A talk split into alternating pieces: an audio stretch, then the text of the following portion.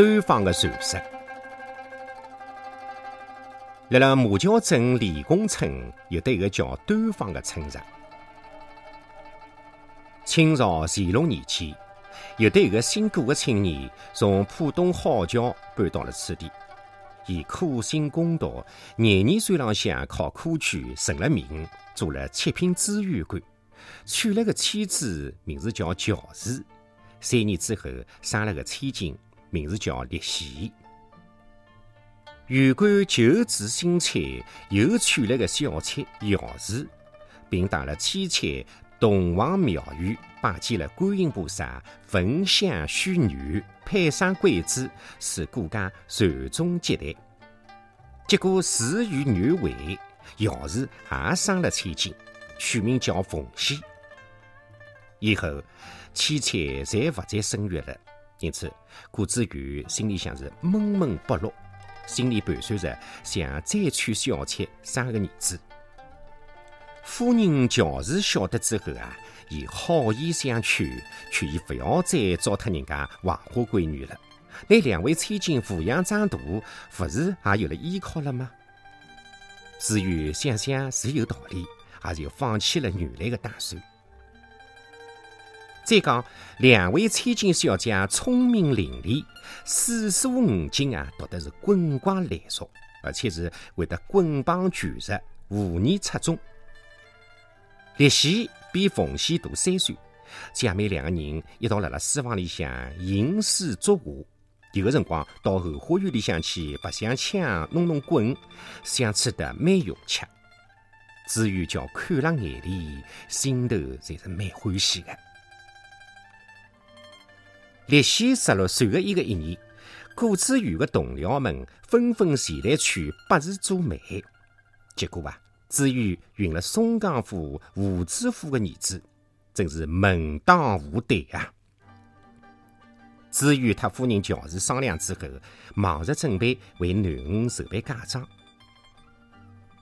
转眼两年过去了，凤仙也已经成岁了。来杀媒的人啊，少杀也有得七八个。结果子玉点头答应，拿凤仙许给了楼县唐子玉的儿子唐正文。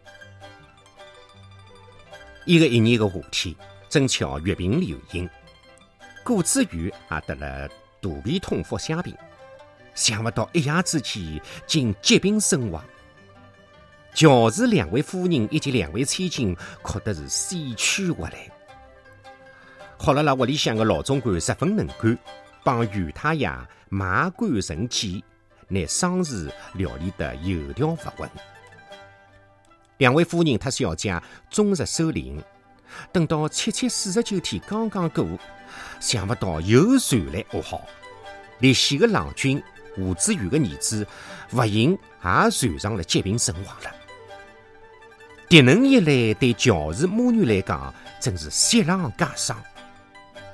好了了，乔氏母女百般相劝，才总算熬了过来。立喜未过门的丈夫就此夭折，不晓得有多少人为伊惋惜，也不晓得有多少人劝伊领着夫君。但是立喜侪拒绝了。伊对叔叔伯伯们讲。我虽然没过门，但是身为胡家人，先为胡家鬼，不会得有任何其他的念头。母亲乔氏也曾经再三相劝，要囡恩改变主意，但是立喜照样毫不动心。搿样子折腾了两年，大家也就放弃了为伊做媒的念头。一个一年，喜报匆匆飞来。妹夫唐正文进京殿试，授官传禄。迭个一年年底，唐瑞禄获得恩赐，回家成亲。乔氏两位夫人又忙了一段辰光，多亏迭个一位老总管啊，胸有成竹，忙而不乱，拿婚事办得来十分顺利。妹妹凤仙出嫁的一个一天，立喜既高兴又悲伤。伊为妹妹凤仙梳妆打扮好之后，马上离开凤仙的房间。伊认为自家是一个孤孀，勿愿辣辣伊个房里向久留。伊回到自家个房内，想到自家个勿幸遭遇，忍勿住哭了起来。新娘子凤仙随新郎官唐传路三朝回门，从楼院过来，一队人马肃实个，有的挑礼个，支支当当的，无畏的，长长一个列队。唐传路身骑枣红马，凤仙坐的大花轿。丫头素敏跟随两旁边，一路风光的来到顾家上拜见岳母姚氏乔氏。顾家自然是大摆宴席，老总管受主人重托，是引大家食席。正厅浪向一桌是请唐传路及小姐的，一般挑礼的随从呢，辣辣东西两厢房里向。迭个辰光，唐传路内心有对个疑问。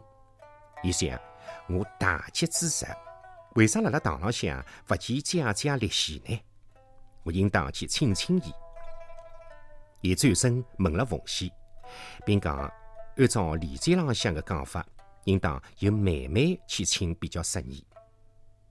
凤仙认为有理，夫妇两个人就到立熙的房内去邀请。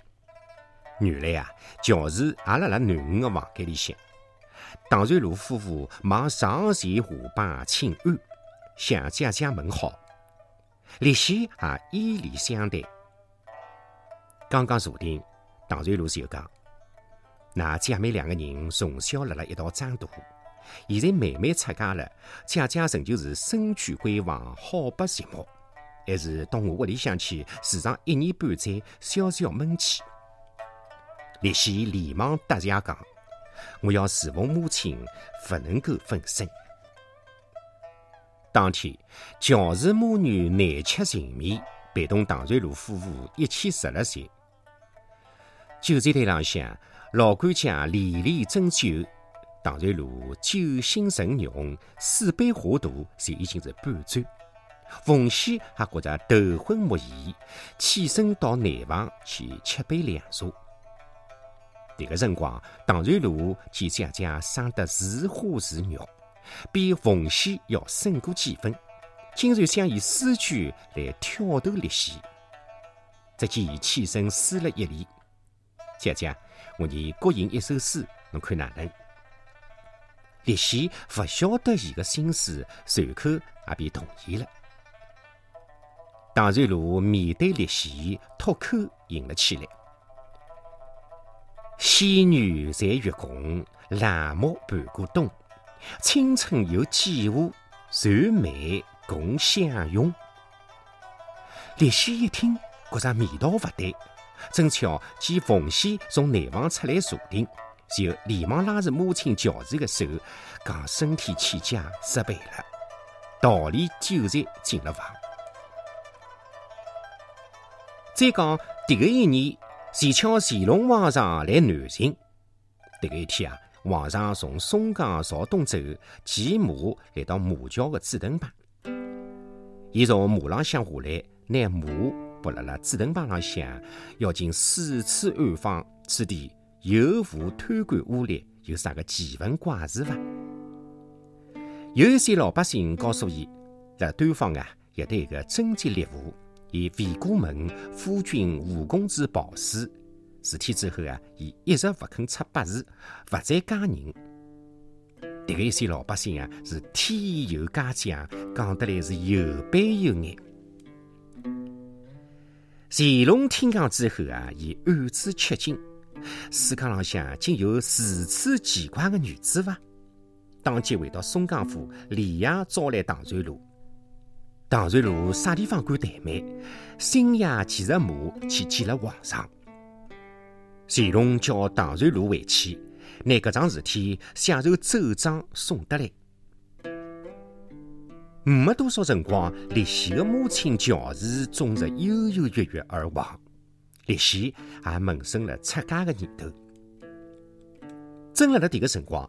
第一天中浪向，唐传路奉旨骑着马送来了皇上的圣旨，要为立喜营造贞节烈户牌坊。唐传路请来了石匠，只用了三天，贞节烈户牌坊已经完工。只见中间两根石柱高高竖起，足有一丈五尺；两边两根稍微矮一点，也有一丈两尺多。石柱之间有石头环穿，环穿中央预留位置，将所有“圣旨”两个字的石牌开放上去。当然路摆好香案，焚香点烛。与立席屋里向的人通通跪着朝拜，石匠们架好扶梯，小心翼翼地拿石牌慢慢地向上移动，端端正正地开了了牌坊的环串浪向。可是没想到，等石匠们转身要走的辰光，石牌偏偏跌了下来，一连三次侪没成功。石匠工头讲了：“那。”是不是还有做得不到的地方啊？唐传路转过头，轻声地问立喜：“侬想想，还有啥个不到之处伐？”立喜想了想，讲：“父亲在世的辰光，大家侪来劝我的八字。父亲请了算命先生，伊一天来了父亲的书房里向，算命先生叫我拿手。”摊开来拨伊看，伊竟然捏牢我的手，扎了几下，我忙拿手缩了回去。随后又追问：“侬再想想，其他还有啥个不轨之处伐？”立西回答：“没，绝对没。”伊边讲边拿手指头咬破，用鲜血辣石牌浪向写了“贞洁”两个字。唐传路讲：“好，再开放上去。”石匠们再一次恭恭敬敬地拿石牌往上移动，搿说来也奇怪，所有圣子的石牌竟然端端正正的镶嵌在了牌坊的瓦脆上向好像敲了铁勺子一样再也不跌下来了。